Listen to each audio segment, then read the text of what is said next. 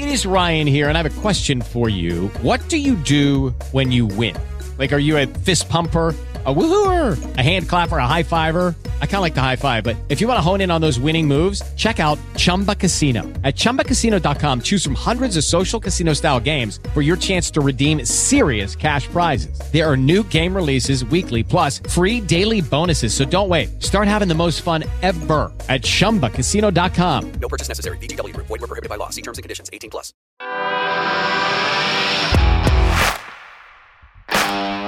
Bienvenido a Esto también es política, el podcast que habla tu mismo idioma, con Mario Girón y Miguel Rodríguez.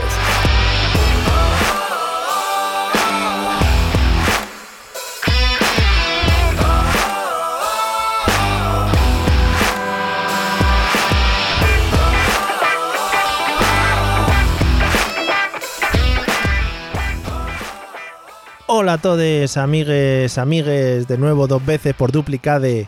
Bienvenidos al podcast número 98 de Esto también es política, el podcast que trae hasta tus orejos calientes, sobre todo si traes auriculares de estos eh, posturetis que llevan a la gente que no sirven realmente para mucho, porque realmente los que se te meten dentro de la oreja es los que mejor hacen llegar el sonido hacia tu hacia, hacia el martillo y el yunque que siempre hablamos.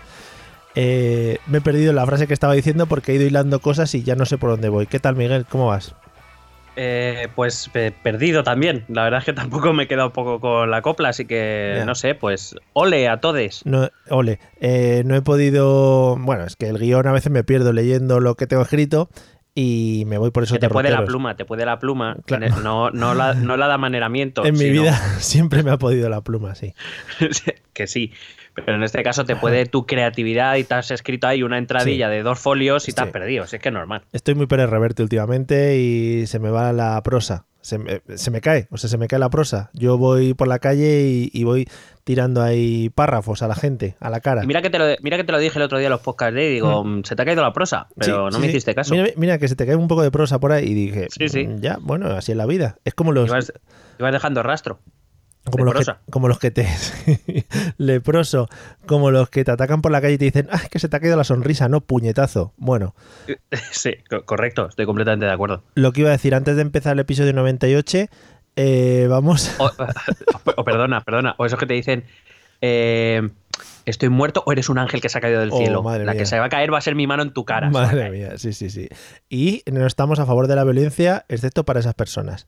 Hombre, pero porque, la- pero porque van provocando. Eso es. Bueno, lo que decía, antes de empezar el episodio 98, lo vuelvo a repetir porque también quiero hacer los números inclusivos a partir de ahora, ¿vale? Di, di que sí, di que sí. Los números han sido toda la vida muy sexistas. Muy sexistas. El cero ahora va a Perdón, ser... perdón, les números. El, el cero va a ser el cere. ¿Vale? Bueno, pues a partir de ahí empezamos a trabajar, señores. Lo que decía... Tere, une, des, tres, quetre, cenque. Sigue hablando en fondo. Eh, vamos a... Vamos... Joder, qué efectos especiales hacemos. Vamos a agradecer primero, ya que has metido ahí la, la cuñita, eh, a toda la gente que nos encontramos en los podcast days, porque la verdad es que muchos nos asaltaron y a ti concretamente, literalmente, eh, en algún momento dado dentro de las jornadas, para agradecer. sorprendido. Sí, para agradecerles por eso que se acercaran a nosotros y nos dieran sus palabras de cariño, de emoción, de ánimo. No sé si tú te llevaste alguna torta o algo así. No, yo solo me llevé amor. Eh, alguna vez sí que hice el gesto este de cuando te van a pegar, así como que te Sí. agachas y cierras los ojos, por si Porque- acaso, pero no, no, claro. no, al final no cayó. Como los perretes. Eh, pues nada, muchas gracias a todos. Eh, encantados de haberos conocido a algunos, de reconoceros a otros. Que reconoceros tampoco que esté muy bien usado en este ámbito.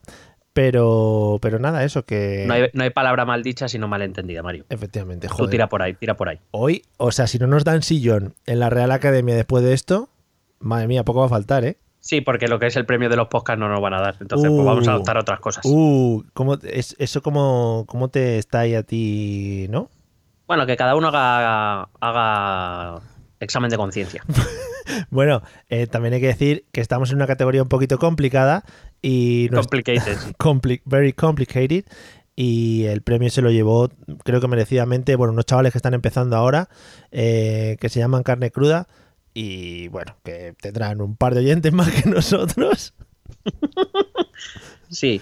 Y de experiencia y a lo mejor de calidad incluso, podríamos decir. Es que no me lo estaba ni creyendo, yo seguro lo estaba diciendo. Bueno, Ya.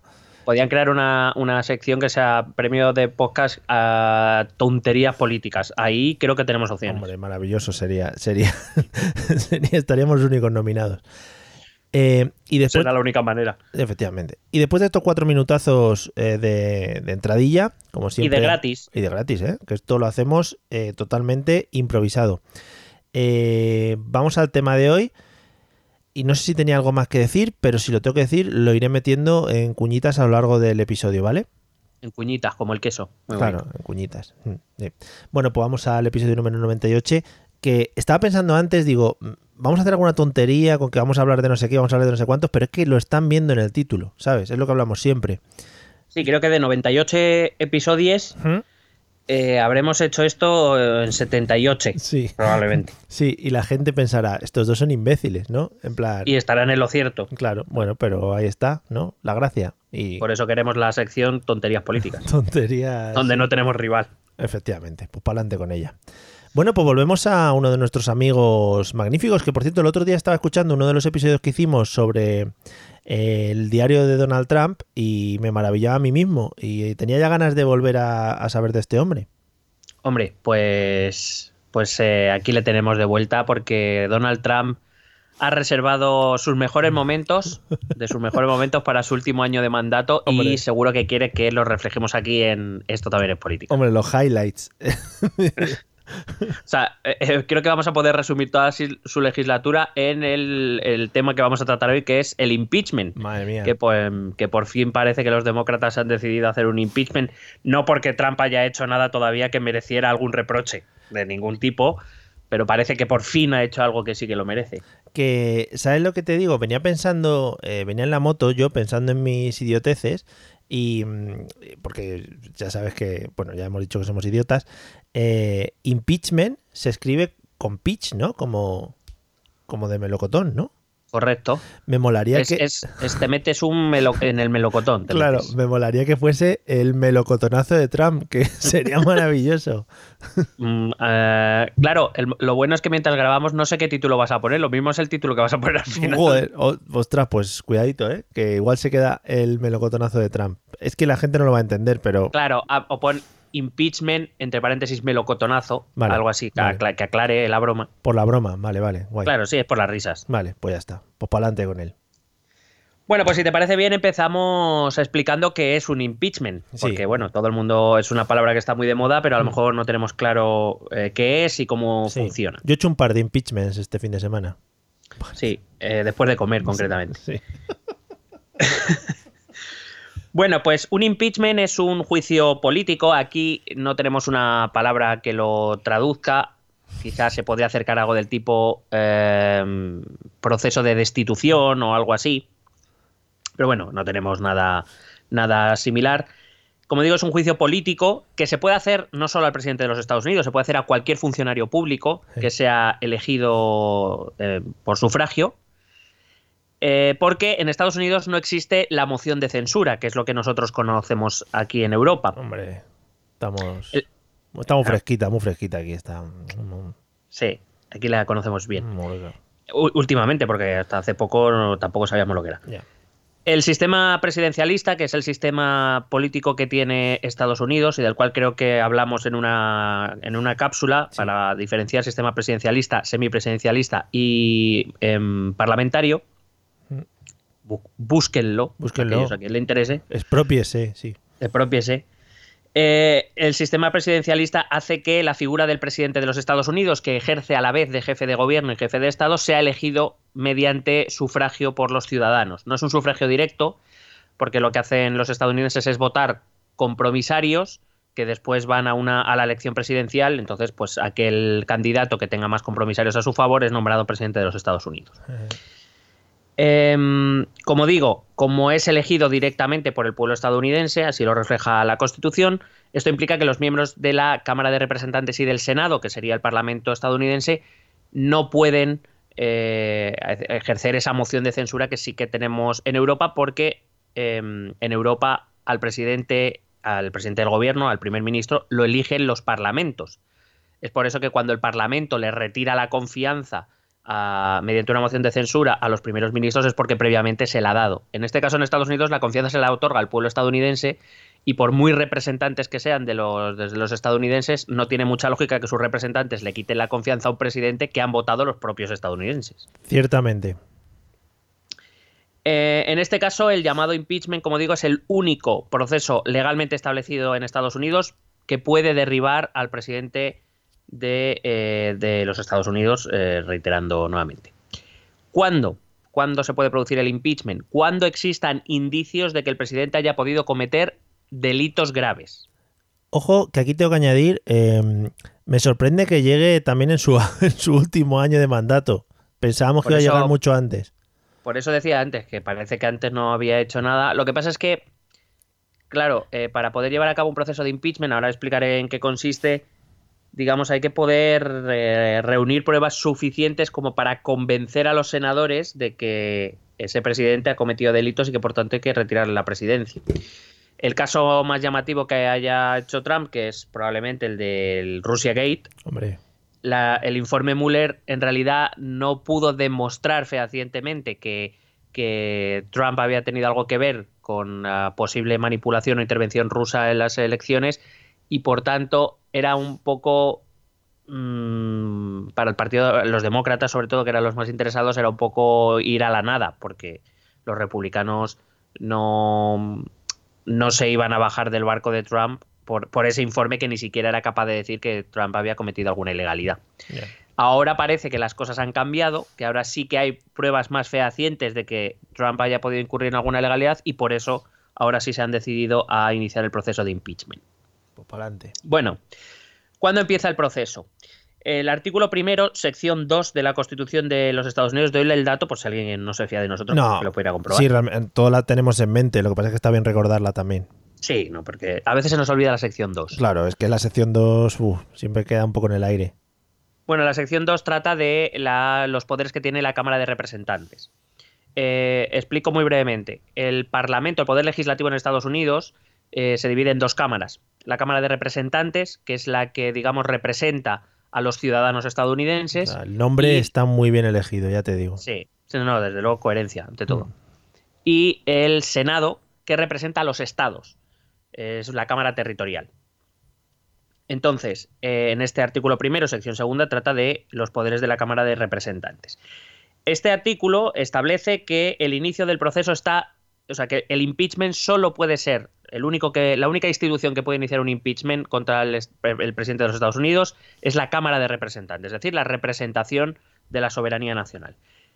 Eh, en este caso, eh, supongo que todos nuestros oyentes, que si nos escuchan a nosotros porque les gusta seguir la actualidad, habrán visto el vídeo de Nancy Pelosi, que es la, la, mm, eh, presidenta de la Cámara de Representantes, la el tercer poder del Estado, después del presidente y el vicepresidente, diciendo, anunciando que empezaban in- unas investigaciones sobre posibles delitos cometidos por Trump. Es lo que ella llamó un impeachment inquiry.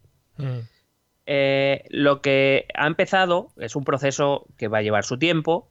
Lo que Nancy Pelosi eh, anunció fue que la Comisión de Justicia de la Cámara de Representantes va a empezar a, a llevar a cabo una serie de investigaciones sobre un hecho que le llegó a la Cámara de Representantes por medio de la CIA.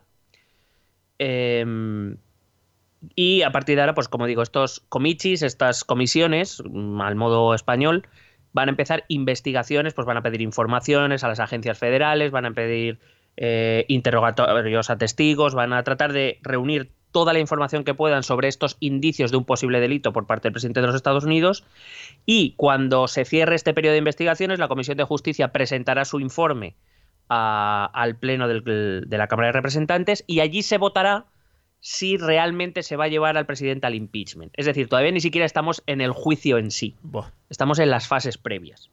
Mm. Em, en este caso, el Congreso, eh, perdón, la Cámara de Representantes debería aprobar con una mayoría simple, con una mayoría simple es válida, para iniciar el proceso de impeachment y llevar el juicio al Senado, que es a quien le corresponde juzgar. Eh, en este caso, en la Cámara de Representantes la mayoría es demócrata. Hay 235 eh, congresistas demócratas por 198 republicanos, con lo cual parece probable que este proceso acabará en el juicio en sí, en el impeachment. Em, ahora bien, si la Cámara de Representantes aprueba iniciar el proceso político, el impeachment, eh, la Constitución establece en su artículo primero, esta vez sección 3, Ah, claro, claro. que es, que es el que habla de los poderes del Senado, claro. dice que es, es esta Cámara, el Senado, el único, la única Cámara, la única institución facultada para llevar a cabo dicho juicio político. Estableciendo además que solo se condenará al presidente, que la única posible condena que puede salir de ese juicio es eh, em, eh, la destitución del cargo, es decir, quitarle el cargo de presidente de los Estados Unidos, y una pena de inhabilitación para cualquier tipo de cargo público, incluidos los cargos honoríficos, los de confianza y todos aquellos que conlleven una remuneración pública. Eso sí, sin perjuicio de que la justicia a posteriori pueda entrar para juzgar a la- al presidente o al expresidente ya, en ese momento. Que a este hombre se la suda, se la suda. Que Bueno, bueno, es que te voy a contar aquí unas cosas muy ricas. También te digo, también te digo que uh, podría ser un buen castigo que se anulasen sus tres años anteriores de mandato, ¿no? Como si no hubiera pasado nada. Y Bueno, en realidad es que tampoco ha pasado gran cosa. Claro, digo, y saliese Obama recibiendo al siguiente y así, eso estaría guay. Oh, qué guapa, sí, va, volvemos en el tiempo. Sí, sí, sí.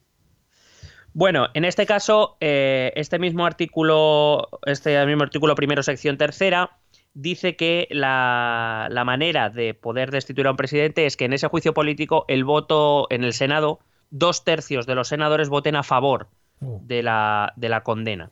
En ese caso estamos hablando de un Senado con 100 representantes, por tanto se necesitarían 67 votos. Actualmente en la Cámara hay 45 demócratas, 53 republicanos y dos independientes. Es decir, a priori los números no dan, Vale. eh, si, si todos se alineasen con su partido, no daría Vale. para condenar a Trump. Pero vamos a ver qué es lo que puede Un pasar. segundo, S- simplemente, no sé si vas a contar algo de esto más adelante, pero yo quiero aquí, eh, pare la cinta. Em, puede ser que las pruebas que saquen sobre Trump sean eh, tan claras, tan claras, que hasta la gente de su partido tenga que votar a favor del impeachment. Pudiera ocurrir. Vale, porque que me parecería en plan, no, que este hombre se ha comido un bebé eh, o algo así. Bueno, eso, eso no creo yo que cambie Ah, mucho. los bebés no, ¿no? Porque ya lo, ya lo hace, Ya lo dan por hecho. ese pelazo. Bueno, eh, las causas que pueden conducir al impeachment se recogen en la sección 4 del artículo 2 de la Constitución estadounidense, que vienen a resumirse en traición, cohecho, o lo que viene a ser soborno, Sí. recibir sobornos, Sí. U otros cargos y delitos graves, que es así como muy genérico. De ahí que, por ejemplo, en el discurso de Nancy Pelosi se, eh, a- eh, se dedicara a pronunciar hasta en tres veces consecutivas la palabra traición, betrayal, betrayal, eh, para lo que se le va a acusar a Trump. ¿no? Se van a agarrar a esa parte de traición, a- sobre todo han anunciado a la Constitución de los Estados Unidos y a su juramento de presidente. Fua. Flipa. Eh, como digo, una vez si llega al Senado, que parece presumible que esto va a llegar al Senado, comenzará el juicio en sí mismo. Las sesiones están presididas por el presidente de la Corte Suprema. Normalmente en las sesiones tradicionales del Senado, el presidente de la Cámara es el vicepresidente, pero claro, dado que si el impeachment saliera adelante, ese vicepresidente pasaría a ser presidente de los Estados Unidos, Sí. pues parece que hay un conflicto de intereses y entonces se aparta al vicepresidente y se coloca al presidente del Tribunal Supremo. Claro, está feo. Eh, y en ese juicio, por decirlo de algún modo, la Cámara de Representantes escogerá a un grupo, eh, valga la redundancia, de representantes que ejercerán como de fiscales en un juicio normal, es decir, de acusación, Sí. y el Senado, los 100 senadores, ejercerán de jurado. Joder. Y allí pues irá el, el presidente y allí quien corresponda a defenderse de las acusaciones de los, de los Eh, representantes. ¿Cuánto de mediático va a tener esto? Pues eh, lo, lo iba a dejar para el final, pero ya si quieres te lo adelanto. Pues eh, eh, la cuestión es que están empezando, de hecho, hasta el 15 de octubre no van a empezar las investigaciones, aunque es verdad que la comisión está trabajando, pero el- el- la Cámara de Representantes ahora mismo está de descanso hasta el 15 de octubre. Claro. Está acabado un periodo de sesiones y tiene que empezar otro ahora. Eh, y a ver cuánto tiempo llevan y duran las investigaciones. Con lo cual es muy probable que esta parte más mediática, porque ahora el juego va a estar sobre todo en, en la prensa. Claro. La, la parte más mediática, donde ya se involucra a las instituciones, puede ser que coincida con eh, el inicio de las primarias en el, en el Partido Demócrata. Sí. Eh, que empiezan los caucus de Iowa empiezan en febrero. O sea que eh, puede haber un, aparte de ser algo interesante y grave, en cierta manera, también se puede convertir en un circo fenomenal, algo en lo que los estadounidenses son especialistas, en convertir en cualquier cosa en un circo. Porque eh, Donald Trump eh, ha dicho que vuelve a, a optar a ser presidente. Bueno, él ha dicho que quiere repetir. La, la tradición dice que un presidente que todavía tiene derecho a otro mandato, sabes que puede ser Sí, reelegido ocho, solo una vez, sí.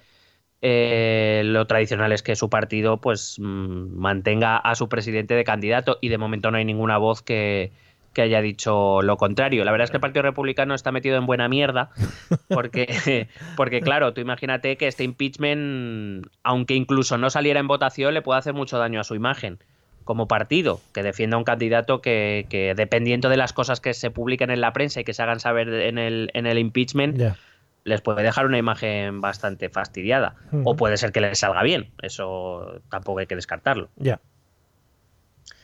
Bueno, eh, explicado lo que es un impeachment, cómo funciona y cuál sería el proceso, si te parece bien, vamos a intentar explicar por qué los demócratas han decidido eh, La iniciar el proceso. Ahí, ahí. Bueno, todo el proceso arranca cuando el director de la agencia de inteligencia, o sea, de la CIA, comunica, tal y como le indica la ley que debe hacer, por cierto, le indica a la Cámara de Representantes que un eh, whistleblower, como los llaman, Sí. eh, un, un informador, Sí. un- pues esto, un informador de la susurran- susurrante, ¿no? Sí, un, un chivatillo, Un susurrador in the, in the middle of the night. sí. Eh, sí, así como con gabardina Sí. y en un sitio oscuro con sombrero. y Sí, eso. behind the musgo. Sí.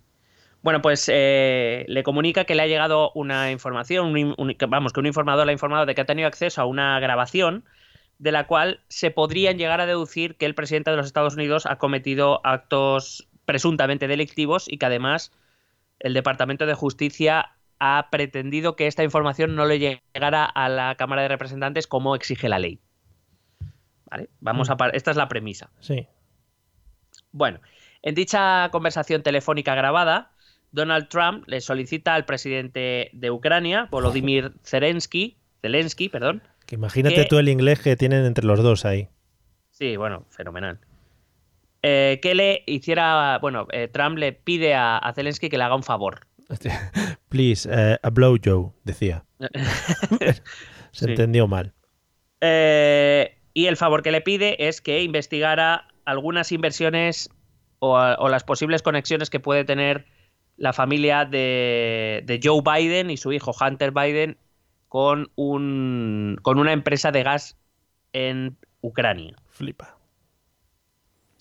Hay que decir, por aclarar, que Joe Biden fue vicepresidente de Barack Obama durante los ocho años de mandato eh, y que actualmente está concurriendo en las eh, primarias demócratas para ser candidato, ser nominado como candidato para las elecciones de 2000 2020 y enfrentarse al propio Trump.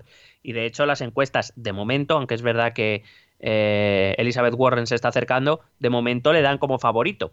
Y en estas predicciones que, hace, eh, que hacen los medios estadounidenses, en caso de que Biden se enfrentara a Trump, de las cinco o seis encuestas que hay, le ganaría en cinco y en una estaría ganaría Trump nada más. O sea que en principio puede ser un rival duro para el propio Trump. Con lo cual huele un poquito a, a raro. A, ca- caquita.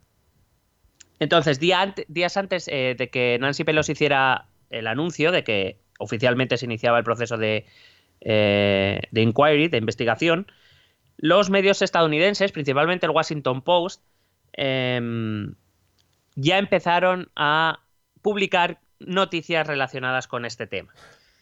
Eh, es verdad que el informe del, del informador no es público, y no se ha hecho público todavía. Eh, todavía no se sabe exactamente el contenido de dicho informe, pero ya se empieza a publicar que es Trump quien eh, pide a Zelensky que investigue posibles tramas de corrupción que puedan salpicar a la familia Biden, tanto a Joe Biden como a su hijo Hunter.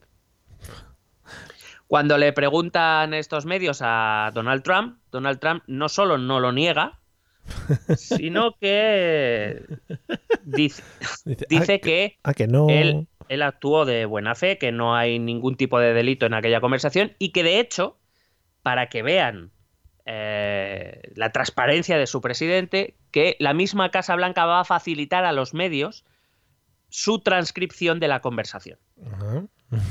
Dices tú, oye, pues que seguro tienes que estar, ¿no? Para adelante. Así de, de esa manera, como él dice, para callar las bocas de las, de las fake news media, Sí. eh, de los traidores demócratas y enseñarle al pueblo estadounidense que su presidente solo actuaba en beneficio del pueblo americano.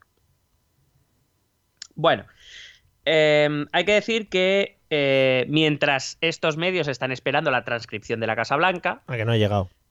sí, sí, ya ha llegado, pero Ah, sí. eh, te estoy contando Vale, el vale. relato de los hechos. Drama, drama. Mientras, eh, los medios norteamericanos siguen eh, sacando información Sí. y eh, resulta que eh, la administración Trump había bloqueado 400 millones de dólares en ayuda militar a Ucrania. Ten- había 400 millones que iban destinados a Ucrania para reforzar su, su estrategia militar de cara al conflicto con Rusia, que no habían llegado, estaban bloqueados porque Donald- la administración Trump había decidido bloquearlos. No sabíamos muy bien por qué. Sí. Ahí. Se habían quedado en una maleta perdida en el aeropuerto.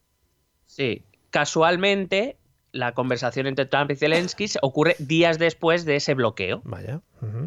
Yo mm, Vaya. aquí Pepe me he puesto, vámonos haciéndonos una idea de qué va el tema, ¿no? sí. El 22 de septiembre, dos días antes de que Nancy Pelosi anunciara el inicio del proceso de impeachment, Que el por New cierto, York Times, perdona, eh, Nancy, Nancy Pelosi como nombre me parece maravilloso. Ya sí, te lo hombre, digo. a mí me parece muy sonoro sobre todo. O sea, Pelosi, todo el rato. Pelosi. Nancy Pelosi, Nancy Si- Pelosi, Si hubiera vivido en España, hubiera pasado una mala, una mala infancia. una pero mala vida en general. igual allí, bueno, pues Pelosi es más habitual. No conozco muchos Pelosi. La- la- el núcleo de los Pelosi no sabe muy bien por dónde se mueve. En fin, Bueno, pues digo, dos días antes de que, eh, lo voy a decir otra vez, Nancy Pelosi gracias. Eh, anunciara el impeachment o el, el inicio del proceso, el New York Times desvela que Trump presionó a Zelensky para que investigara a los Biden por corrupción. Que lo que está buscando es una trama de corrupción que salpica a los Biden. Eh, de hecho, de lo que le acusa Trump es de usar su posición de vicepresidente, cuando era vicepresidente de Obama, Claro. para presionar al gobierno ucraniano Vaya. para que cesara al fiscal general de Ucrania, Sí. que en ese momento estaba investigando al propietario de una empresa energética ucraniana Joder. para la que trabajaba su hijo Hunter. Madre mía.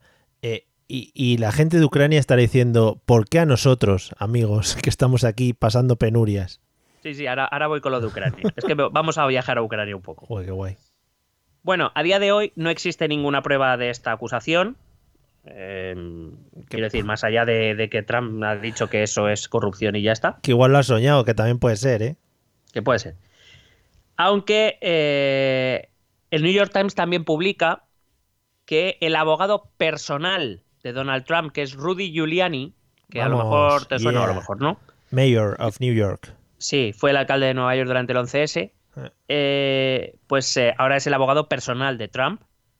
Claro. Resulta que publica el New York Times que lleva negociando la colaboración ucraniana en esta investigación, o sea que lleva pidiéndole a Ucrania que investigue a los Biden desde febrero al menos. Eh, sin resultados, por cierto, lo cual dice lo que muchos medios vienen a decir, que Giuliani es un abogado pésimo. Pero bueno, eso yo ahí no, no me meto. Eh, recalcar, dejar claro que Giuliani es el abogado personal de Trump, que no tiene nada que ver con la administración americana y que por tanto eh, no sabemos muy bien qué pinta en asuntos de Estado. Pero bueno. Bueno, ¿quién era el fiscal este ucraniano que estaba investigando al dueño de la empresa para la que trabajaba el hijo de Joe Biden? Madre mía, chico. Bueno, este fiscal se llamaba Víctor Shokin. Esto es Juego de Tronos. Sí. Eh, Víctor Shokin fue cesado por el Parlamento ucraniano en 2016, siendo presidente de Estados Unidos Obama y vicepresidente Joe Biden.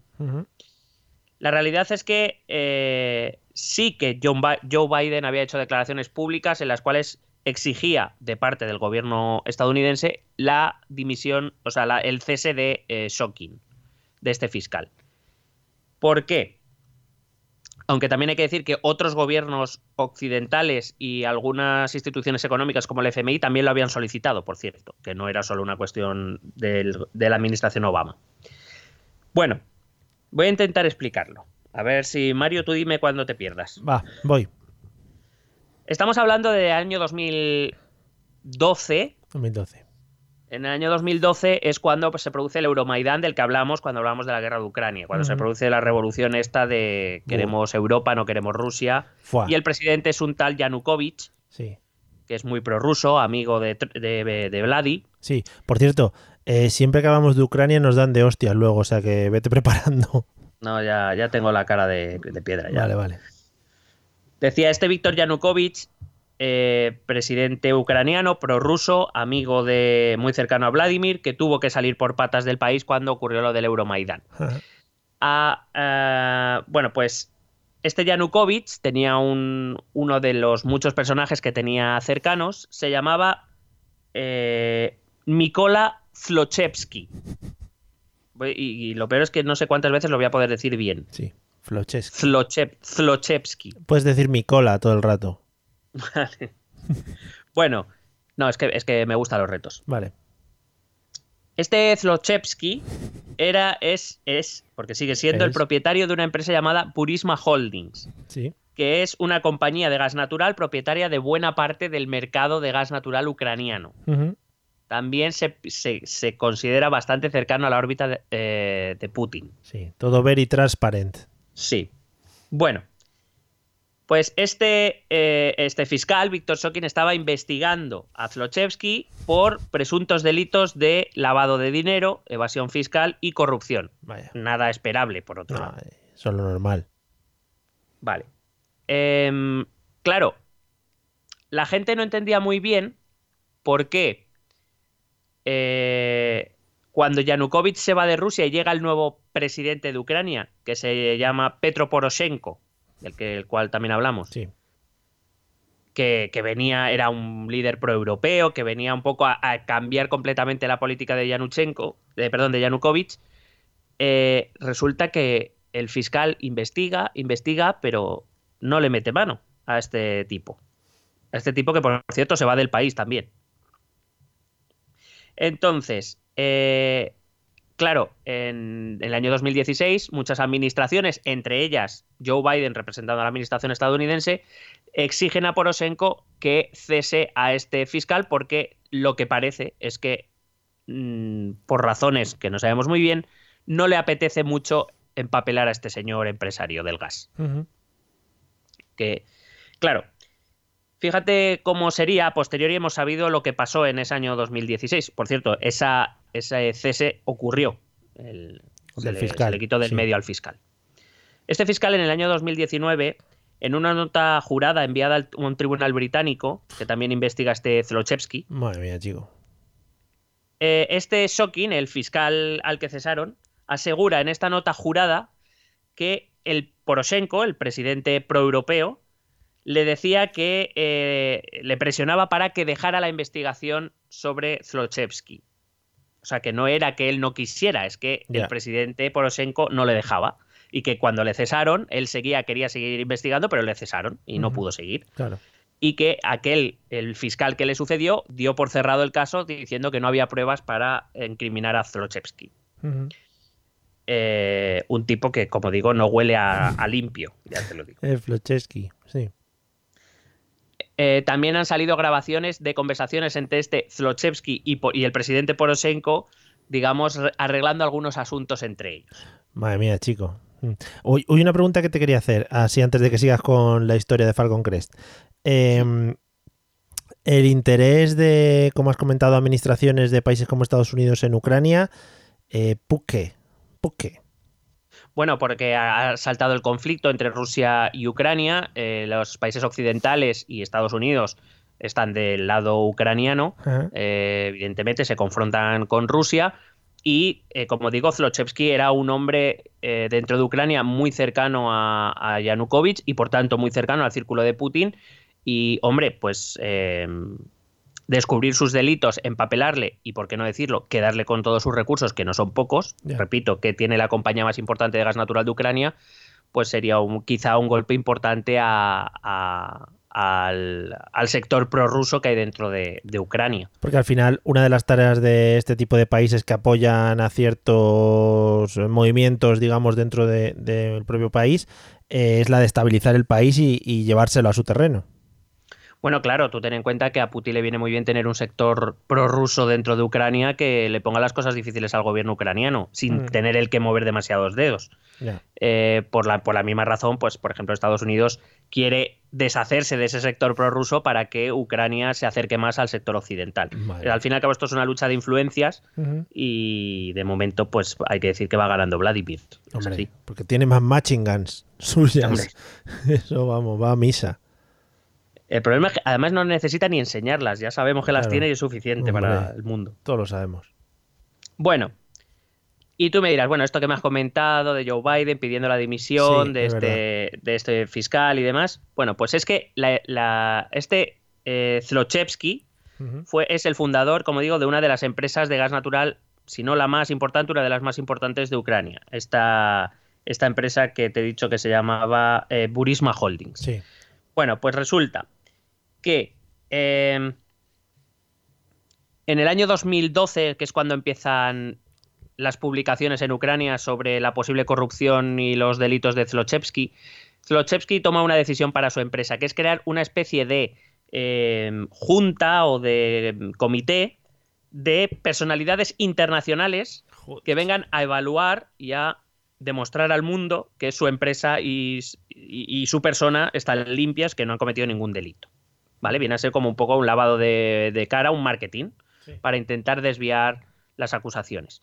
Dentro de esa junta de agentes internacionales viene Hunter Biden, que es el hijo de Joe Biden, que empieza a cobrar 50 mil dólares por cada mes que acude a las reuniones de esa junta allí en Ucrania. Ajá. Qué guapo, ¿no? Sí. Entonces, ¿qué pasa? En real- eh, ha estado hasta abril de 2019. Mi comentario aquí ha sido, hombre, muy espabilado el chico no parece. Quiero decir, que no es que el chico haya hecho nada ilegal, bueno, el chico que es mayor que yo, yo creo. El, el hijo de Biden no es que haya hecho nada ilegal, por lo menos no se ha demostrado que haya hecho nada ilegal. Lo que pasa es que, bueno, sí parece que, hombre, mm, un- un- una buena imagen no da. De que tu padre esté solicitando que quiten al fiscal que está investigando al tío que te paga, porque no está investigando al tío que te paga. Entonces, claro, no, no parece muy, muy lógico.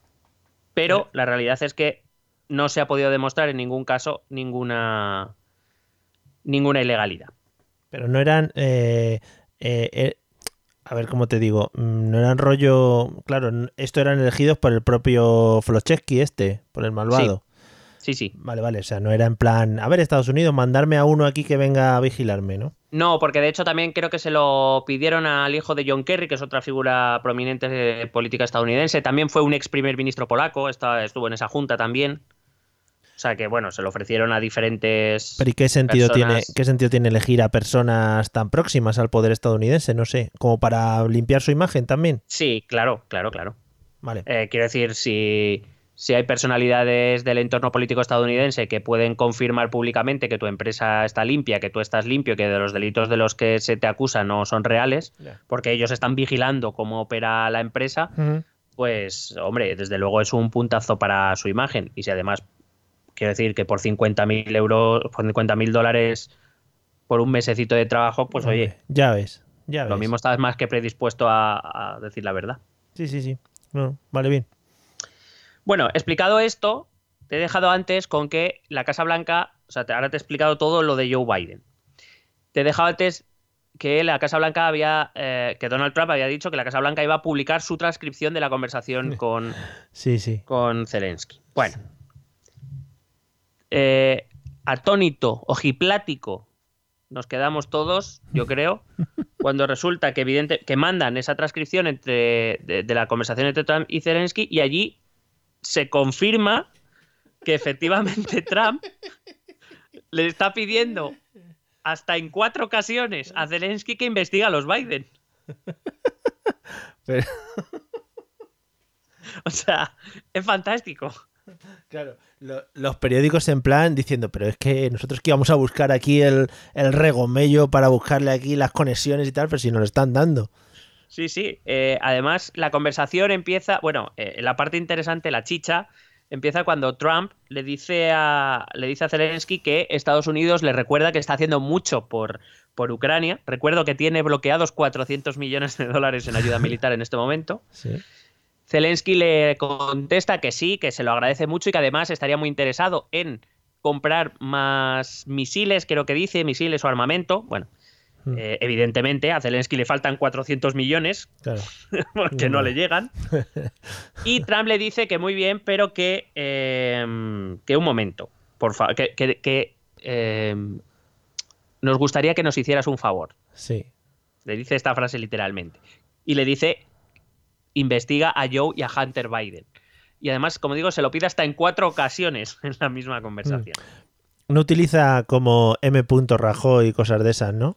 No, no, no. Eh, quiero decir que es que además, como digo, es una transcripción que sale de la propia Casa Blanca. Ya, ya. Ah, O sea que, como digo, que no lo hace ni una ni dos, que lo hace hasta en cuatro ocasiones, ole, ole, ole, por la enmienda de mis cojones, básicamente.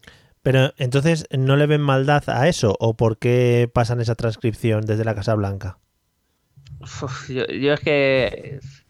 No, o sea, no lo tengo muy claro. Vale. No lo tengo muy claro, pero vamos, vamos a intentar explicarlo. Eh, por cierto, a esto Zelensky le, le dice que entiende perfectamente que no puede haber conversaciones sobre futuro. Bueno, sobre. Que no puede haber conversaciones. No sabemos muy bien de qué tipo. Entiendo que tiene que ver con lo de la ayuda militar. Sí.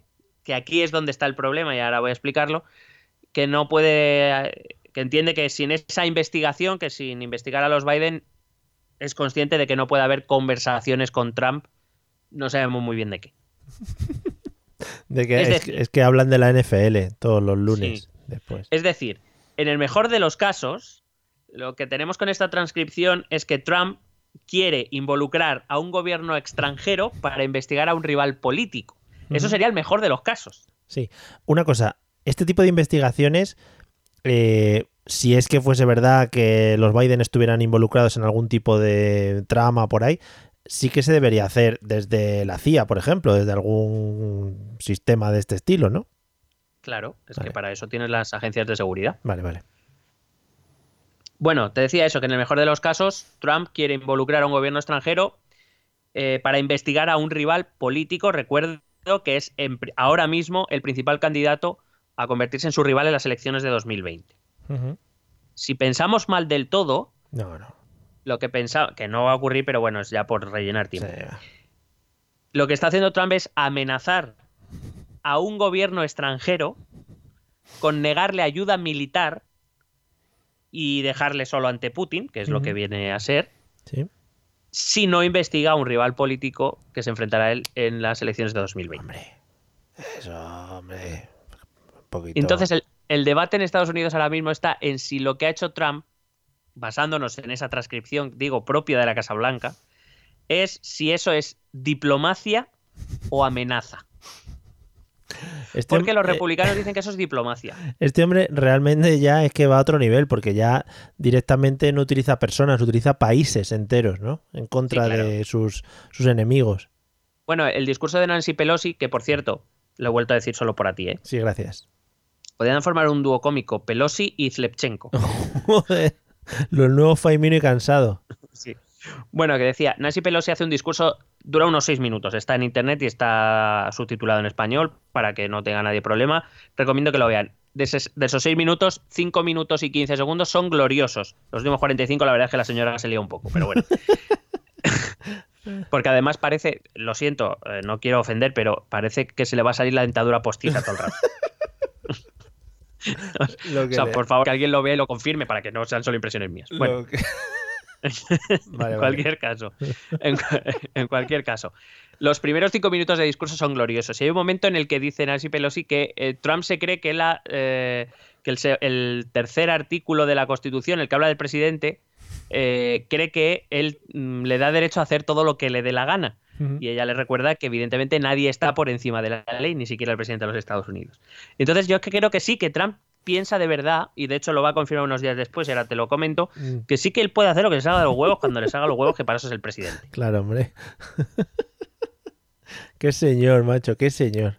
Maravilla. Bueno, eh, después de, claro, del revuelo que se forma tras eh, publicar la transcripción de la conversación, toda la cúpula republicana, los, los, eh, los miembros más prominentes del Partido Republicano, decidió cerrar filas en torno a Trump, como venían haciendo con todo, básicamente. Y eh, la Casa Blanca decidió elaborar un argumentario para que los eh, republicanos pudieran defender públicamente eh, la inocencia de Trump y el buen hacer de Trump en Sí. contra de la, del impeachment ya anunciado por los demócratas. Fíjate si fueron tan buenos que a- al primero al que, se al que le mandaron la, la argumentación, el argumentario, fue al Partido Demócrata. Se lo mandaron al Partido Demócrata por equivocación. o sea, fantástico todo. Es que confundieron los mails, siempre pasa. Bueno, toda la defensa de Trump se y de los republicanos se basa en que no hay una amenaza explícita. Es verdad que la transcripción no recoge una amenaza explícita donde le dice o investigas a Biden o no te doy los 400 millones de dólares. Eh, no, pare- no hay una relación, no se puede establecer una relación directa porque la conversación así no lo produce, aunque sí podemos sospecharlo. Y, eh, y de hecho es que eh, muchos republicanos te dicen que bueno, eh, el presidente puede pedir lo que quiera a quien quiera, que si se lo dan gratis y si quiere una investigación sobre Biden, los Biden y Ucrania lo quiere hacer por sí misma, pues eh, ¿qué, qué problema hay? Como ves, un argumentario sólido. Em, ¿Qué, qué te iba a decir? Perdona, eh, los millones estos de dólares a los que hace referencia, no sé si lo has comentado antes y se me ha pasado, estarían aprobados por, el, por los parlamentarios, por el grupo de representantes. correcto, Claro, por eso toca tanto la moral a la gente en general. correcto. Muy bien, gracias. Bueno, pues eh, eso, y ese mismo argumentario dice que hay que convertir este, este problema en un ataque contra Biden. Claro. Hay que dejar en ridículo a Biden y hay que atacarle continuamente. Es verdad que los republicanos, hay republicanos ya que, prefieren mantener silencio, que prefieren no opinar. Ya, Lo cual es una señal. Vergüenza no es ajena se de sí. Más de vergüenza ajena que de, de éxito del impeachment. Eh. No, no cantemos victoria, que estamos lejos todavía de que el impeachment prospere. Pero sí que es verdad que ya hay algunos que han criticado a Trump en el sentido de, hombre, lo que ha hecho no está bien, pero no es delito excepto Mitt Romney. Mitt Romney, que fue vicepresidente con George Bush hijo, a él se le suda los cojones, ha dicho que hay que echar a Trump ya. Pero es el único republicano que se atreve a hablar básicamente porque ya está vuelta de todo y le da igual. Claro.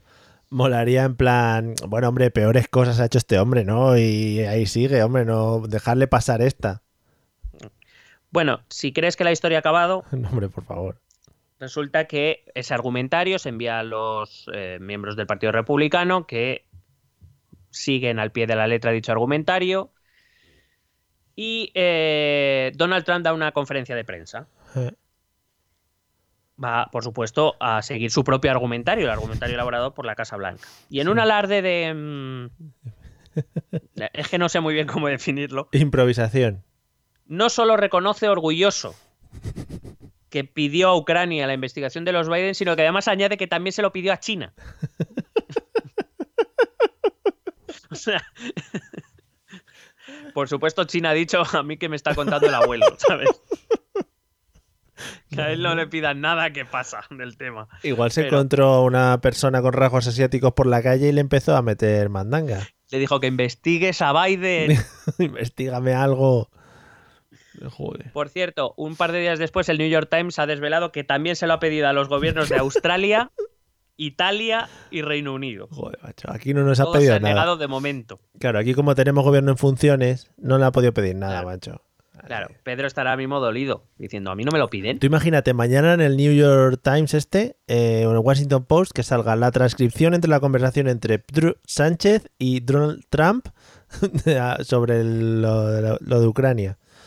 Uno hablando y el otro diciendo, ¿what? What? What? ¿What? Así todo el rato. bueno, Ay. eh, si, es que, si es que nos da momentos inolvidables. Los aranceles, Donald, que nosotros estamos ahí, ¿eh? Eh, Eso, yo puta. Cuidadito. Cuidado con nuestras aceitunas. Cuidado, que no te llevamos más aceite, mamón. A ver cómo sobrevive Bueno. luego el cocinero ese, perdona, el cocinero ese que no me acuerdo cómo se llama. Ese Sí, que sale eh, tanto por la tele. El José Andrés. José Andrés, sí. Ese. Ese, ese. Bueno, entonces aquí está es donde está el debate está en Estados Unidos ahora mismo de si lo que hizo es éticamente incorrecto pero no ilegal o si es directamente ilegal. Y eso es lo que se va a empezar a investigar ahora mismo en el en la Cámara de Representantes. Hay que decir que el título 52 de la ley federal estadounidense dice que es ilegal que cualquier ciudadano extranjero intervenga, bueno, es mucho más amplio, pero yo lo resumo, eh, intervenga de ninguna manera, es decir, ni a través de fondos, ni a través de ayuda de cualquier otro tipo, que no puede intervenir de ninguna manera, directa o indirectamente, en un proceso electoral estadounidense. Y que todo aquel que reciba esa ayuda, el, estadounidense que reciba esa ayuda, eh, está cometiendo un delito y que por tanto será juzgado y condenado. Básicamente Trump en un tuit dijo que él puede hacer todo lo que quiera para investigar casos de corrupción y que tiene derecho a usar la administración para ello. Claro, Y aquí es donde está el conflicto. Madre mía, Así que para, acabar con esto, aunque luego te tengo una bola extra. Joder, muchas gracias. Eh, si me preguntas qué va a ocurrir, a ver, pregúntamelo. ¿Qué va a ocurrir? Bueno, por un lado, las encuestas de opinión pública, que aquí mandan mucho, eh, se mueven de momento favorables al impeachment, pero no por demasiado margen. Estamos en un 48% a favor del impeachment, un 44% en contra. Pero por las risas también. Claro.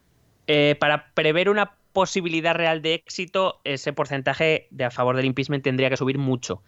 Y entonces aquí es donde, como digo, más que el tema de instituciones, es donde va a entrar el papel sobre todo de las filtraciones y de los medios de comunicación. Es decir, que nos cuenten, que vayan sacando la mierda para ver si realmente se consigue demostrar que Donald Trump eh, ha actuado de una forma ilegal o ilícita y quizá de esa manera el pueblo estadounidense decante la balanza a favor del impeachment. Pues Lo digo porque ahora te hablaré del, caso de Nixon, que sufrió un impeachment, aunque no se llegó a celebrar. Sí. Pero eh, es verdad que Nixon, cuando se le anunció el impeachment, eh, los republicanos también cerraron filas con él, pero según fue saliendo la mierda, le dejaron solito al final. Eso te iba a decir, puede ser que todo esto implique lo que comentabas, filtraciones y que la gente ahora aproveche para sacar mierdas y que vayan saliendo otras cosas que no estén relacionadas con este caso de los Biden, ¿no?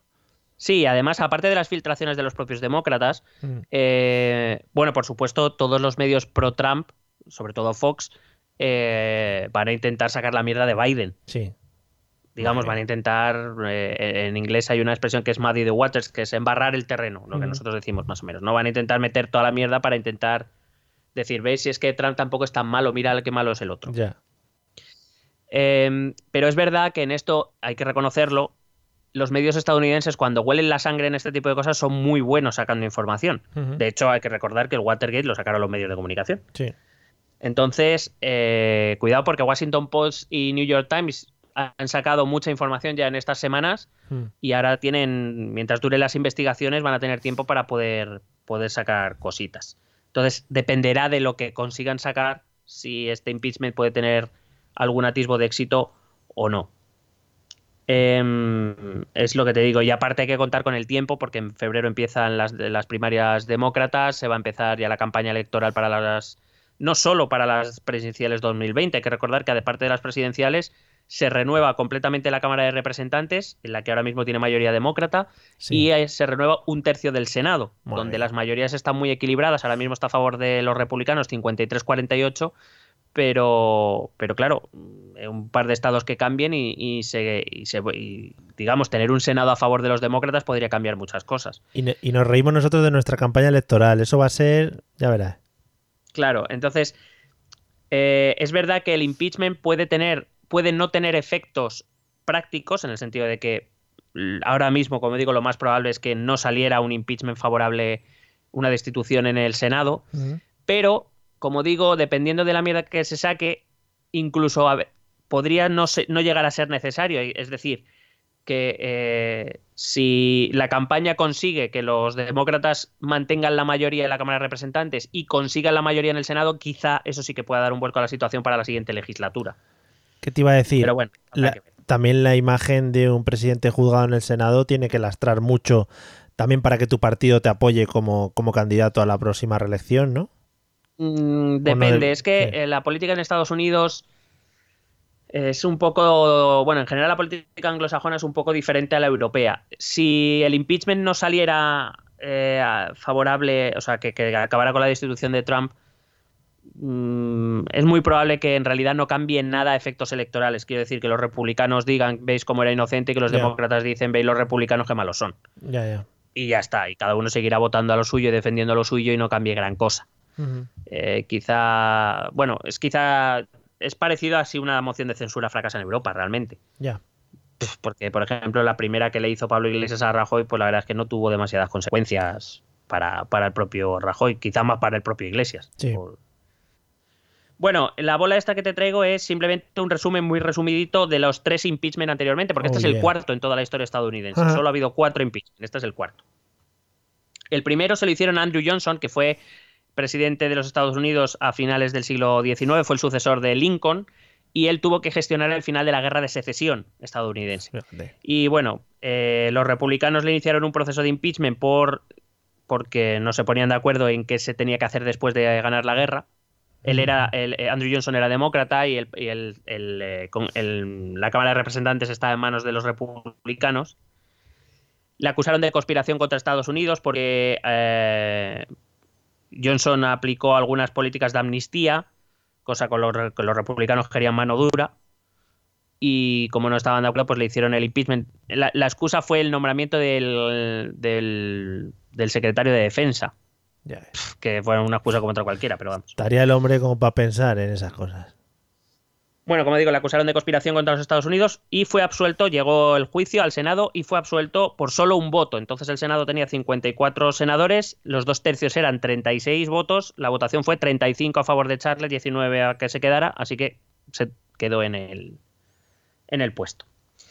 El segundo fue Richard Nixon, a mediados de los 70, se le inició a raíz del, del escándalo Watergate, que recuerdo era eh, fue cuando se publicó el robo de documentos dentro del llamado edificio Watergate, que era donde tenía su sede el, el Comité Central del Partido Demócrata. Nixon era republicano. Sí. Eh, se supo de acoso a políticos demócratas a través de la CIA, del FBI y demás, de agencias federales. Todo muy bien. Hmm.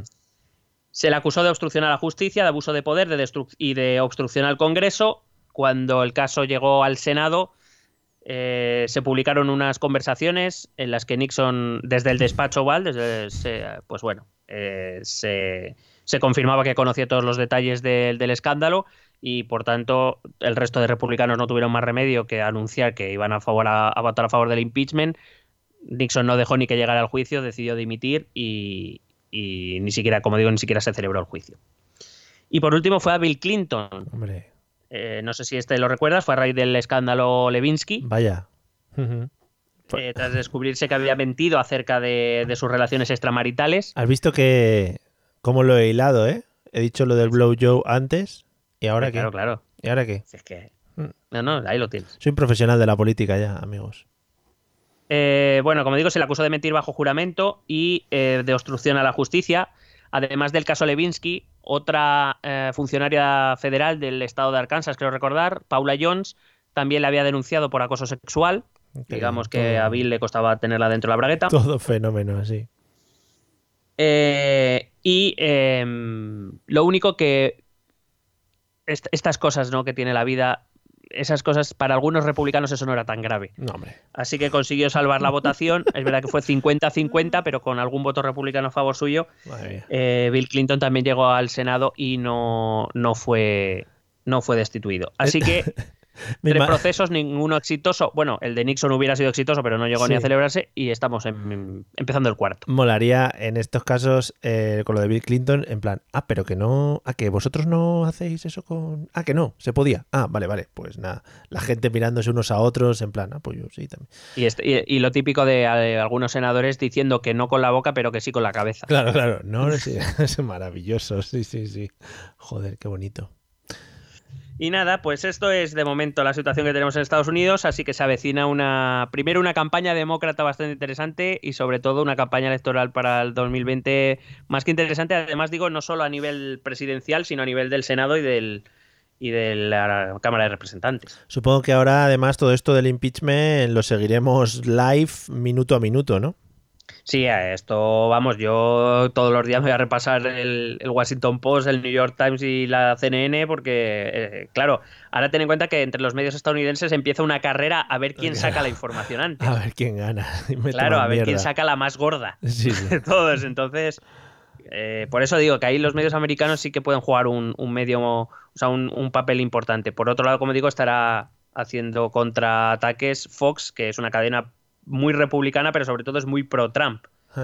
Eh, quizás sea porque Trump en su momento invirtió muchos millones en Fox. Vaya. Pero vamos, esto es a, nivel de datos nada más. ¿eh? Puede ser, si es que los diners, los diners al final hacen maravillas, ¿eh? Joder, qué bien. Sí, sí, lo que no hagan los diners.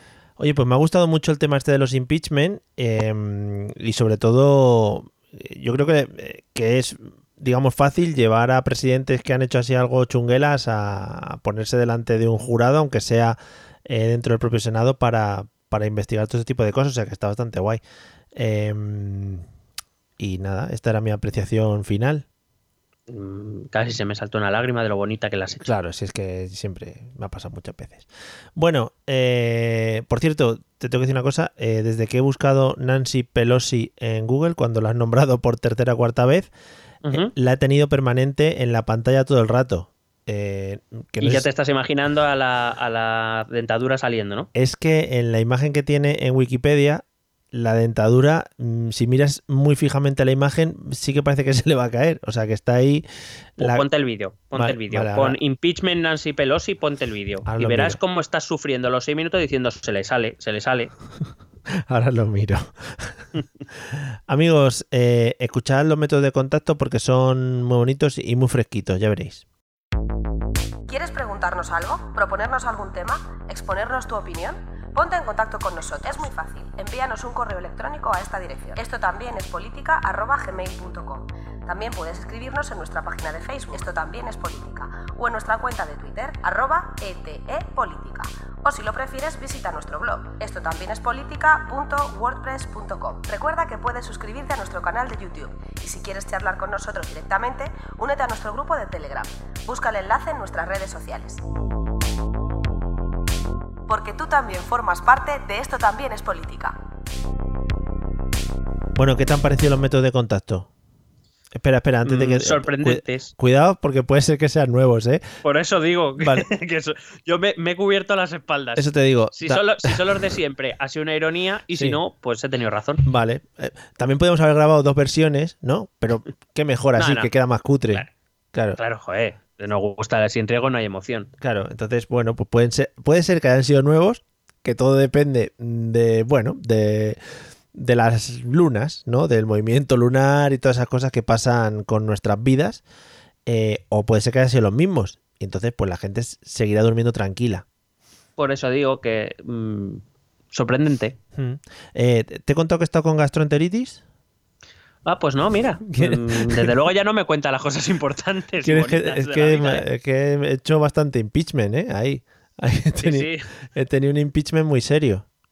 Has tenido moción de censura ahí. Sí, sí, sí, sí. La verdad es que fíjate que fue acabar los podcast days, ¿no? Y. ¿Mm? O sea, lo que son cinco minutos después de acabar y me vino el bajón, el literal. ¿Tú, sea, crees, ¿Tú crees que ahí tu cuerpo soltó tensión y lo que no era tensión también? me vino en la descarga de datos. Sí, sí. O sea, hice un. En 5G, ¿no? Como, claro, Porque si fue a los 5 minutos fue ahí Claro. tanta velocidad. como cuando usábamos el emule, que eso iba a toda hostia. Eso iba. No, perdón- perdóname que Mule vuelve a ir a toda hostia. Ah, es- emule está, está muy arribita ahora. Pero está a tope. ¿No ves que han cerrado todas las páginas de descarga? Sí, y ahora se tira de emule la gente guay. La gente ha vuelto a lo clásico, a lo que no falla. Ah, vale, vale, porque lo de pagar y eso no, ¿no? No, no, no. Vale. Bueno, pues nada, pues sí, he estado. Porque es un virus, eh, es un virus que ataca, o sea, ataca, ya te digo, en tres minutos, ¿eh? Ten cuidado, porque igual de haber. A, los, a los podcasters. de- claro, igual de haber estado hablando, por Skype también se traspasa. No, no te preocupes. Tengo, le he puesto una, una redecilla al alrededor del ordenador. Y por eso te he dicho que te separases del micrófono y un poquito más. Pues es que estoy en parla, ¿eh? es, que, es que los oyentes no saben que yo normalmente tengo que grabar como muy pegado Sí. para que se me oiga bien. Hoy y no es sé que qué ha pasado. Mario, no sé qué ha hecho, ¿Mm? que me ha mandado. Estoy como a un palmo, estoy muy lejos del micrófono. ¿Te, me imaginas. ¿Te imaginas que has- haya sido boicot y luego todo el episodio se te oiga una mierda? No se te oiga nada. Pues a ver cómo lo arreglas. Yo no voy a gra- grabar este episodio otra vez, ¿eh? Por encima, lo grabas por encima en plan subtitulado como, como nuestro amado Punset, que en paz O, descanse. si Sí. fuera un homenaje a Punset, sí lo hago. Vale, bueno, pues lo tienes que hacer en inglés. Oh, claro. Y por detrás, hola, estoy aquí hablando de... Madre mía, qué maravilla, Punset. Bueno, pues nada, ¿algo que añadir de algo que tengas así en tu vida que, que te pique? Pues nada, que hoy me he enterado por eh, una alumna. Que han vuelto los castings de OT. Sí. No sí, sé sí. qué necesidad había. Eh, efectivamente. ¿Te acuerdas eh, cuando hace años aquí hablábamos de OT1? Digo de OT1, de OT 2000, ¿qué era? ¿18? ¿17? ¿17? Sí, Sí, hombre. Joder. Mm, o sea, que ha llenado minutos de este Y, eh, podcast. es verdad, y éramos referentes en cuanto a las comunicaciones de OT. O sea, nos convertimos, bueno, yo creo que en el mejor podcast sobre OT del mundo. No había alguna categoría en los premios. Menos mal que estos minutos de la mierda, como nos gusta llamarlos, Esto es para, para nuestros fans de verdad. esto es para los Patreons. Que- Sí, Madre mía. que sí, se lo han ganado. Os lo habéis ganado, chavales. Esto es para vosotros. Pues sí que llenamos muchos minutos, pero fíjate que con el tiempo hemos perdido eh, lo que es la ilusión por algo que se ha convertido en una putísima mierda, ¿no? Bueno, pero porque somos la imagen de- del cambio de los tiempos, Mm. eh, Mario. Somos la voz del pueblo y Sí. lo que hace dos años al pueblo hace ilusión, ya no. Bueno, pues nada. Ahora que volvemos, vamos a entrar en recesión, como bien dice Piqueras, que le he escuchado esta mañana, y que ahora Sálvame Pero dura. so- solo en recesión, porque si es recesión Piquera, lo económica. raro es que no ha dicho que vaya a destruir el mundo. o No, algo. de momento no está en ello. Y que, gran, y que, perdón, Gran Hermano ocupa toda la parrilla de Telecinco y Sálvame toda la parrilla vespertina de Telecinco. Bueno, pues pero ya- eso no ha cambiado, ¿no? No, no, sí ha cambiado, porque ahora no hay pasapalabra y lo han alargado una hora más. Hostia, es verdad que lo han cerrado por, por, co- por condena Hombre, judicial. hombre, porque no estaban pagando los cabrones. Estaban ahí. Hostia, qué cabrones. Hacker. Estoy haciendo la señal de a la buchaca, ¿eh? Por si, por si, claro, no- como no me veis, pues no lo estáis. Y yo estoy, y, y yo estoy haciendo el de Guindos. Que el de Door. Eso, bueno, pues eso, que no estaban pagando a ITV, que, que no es lo de los coches, sino que es una cadena británica. Y pues claro, al no pagar amigos no podéis hacer ese programita. ¿Qué ha pasado? Claro. ¿Qué ha pasado? Claro. ¿Qué ha pasado? ¿Eh? ¿Telecinco? ¿Eh? Hay que ¿Eh? soltar el dinero. ¿Mediaset? ¿Eh? ¿Eh? Bueno, Berlusconi, Berlusconi, y el otro, ¿cómo se llama? ¿El otro italiano? El el Basile. Basile, ¿eh? ¿Eh? ¿Eh? Bueno, ¿eh? Cristian Galvez, que te lo estabas llevando calentito, ¿eh? Mucho ¿Eh? hay ¿Eh? ¿Eh? risitas, Que mucho Leonardo da Vinci, pero no pagas. que mucho almudenací, no sé qué, claro. Bueno, en fin. La has tenido que mandar a Masterchef porque veías que te quedabas sin trabajo, ¿eh? Impeachment. Impeachment para todos. Eh, bueno, pues nada, amigos, eh, ya sabéis, a partir de ahora, en el trabajo, en casa, eh, con las familias, podéis hacer todos los impeachment que queráis, eh, a tope de impeachment por la vida, ¿vale? Por cierto, Suena un poco a pachazo. eh, Los impeachment. los impeachment. Una cosa, mm, en algunos grupos eh, de podcaster y no podcaster eh, me están poniendo el apodo de pupitre. ¿Recuerdas que comenté que era un insulto que me gustaba? Sí, sí, sí, sí, sí. Pues se me está empezando a llamar y ya no me está bien, gustando a tanto. pupitre mata, a pupitre muere. Ya no me está gustando tanto. Claro, es que, hombre, es que es, que es muy duro eso. ¿eh? Es muy duro ser un pupitre de la vida. Amigos, nos vemos en el episodio 99, eh, que será... Madre mía, qué tensión. ¿eh? Ah, por... oh, una última cosa, ya lo último, lo último, lo último, lo último y nos vamos. para, para los padres. Joder, estaba, estaba ya lanzando el final, ¿eh? Eh, He estado viendo a Rejón esta tarde eh, con Piqueras. Vuelvo a salir Piqueras. Eh, tiene cara de asustado. O sea, a mí Rejón así sin gafas y de, de- tiene cara de, asust- de asustadito. Está el pobre Yo que... estoy entre asustado y simplemente que no se ha puesto la lentilla y que, que no ve. o sea, Ah, decir, y me ha dicho, sí, y me ha dicho mi mujer eh, que lo ha visto así de refilón, ha dicho, "Mm, pero ¿desde cuándo este señor se pone traje y camisa? Y digo, pues bueno, desde que quiere ser presidente, creo. Mm, la verdad es que sí, un poco de grimada. Vale, bueno, pues nada, vamos, vamos saliendo de. No, y, no, y no me estire la lengua porque hoy se ha sabido quién ha elegido de cabeza de lista por Barcelona y ojo peligro, ¿eh? Sí, a un, un independentista de estos, ¿no? Sí, uno que, uno que se ha presentado por la CUP en Uh. algún ayuntamiento, eh, pues nada, muy bien. Un tan Juanan, un tan Juanan que ha dicho él, ha dicho Juanan. Es un politólogo, pero vamos, que sí, de, de esa cuerda. Bueno, Muy pues- bien, digo, pues muy bien, pues un, saludo Para para eso van a votar a Colau. Claro, un saludo para Íñigo y para. Tonto. En fin. Eh, bueno, pues nada, ya no dará tiempo a analizar todos estos movimientos políticos. eh, y nos vemos en el episodio número 99, porque si no, me encallo. Vale, venga, nos vemos prontito. Chao. Besete.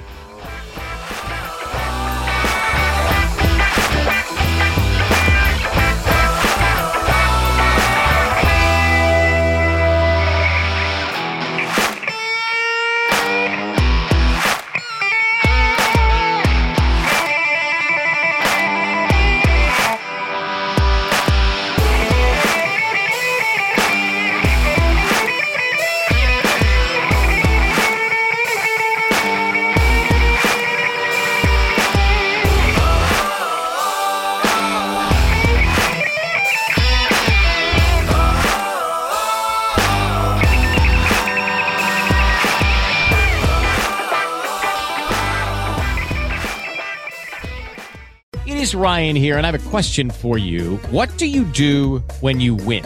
Like, are you a fist pumper? A woohooer, a hand clapper, a high fiver. I kind of like the high five, but if you want to hone in on those winning moves, check out Chumba Casino. At chumbacasino.com, choose from hundreds of social casino style games for your chance to redeem serious cash prizes. There are new game releases weekly, plus free daily bonuses. So don't wait. Start having the most fun ever at chumbacasino.com. No purchase necessary. Group. Void were prohibited by law. See terms and conditions. 18 plus.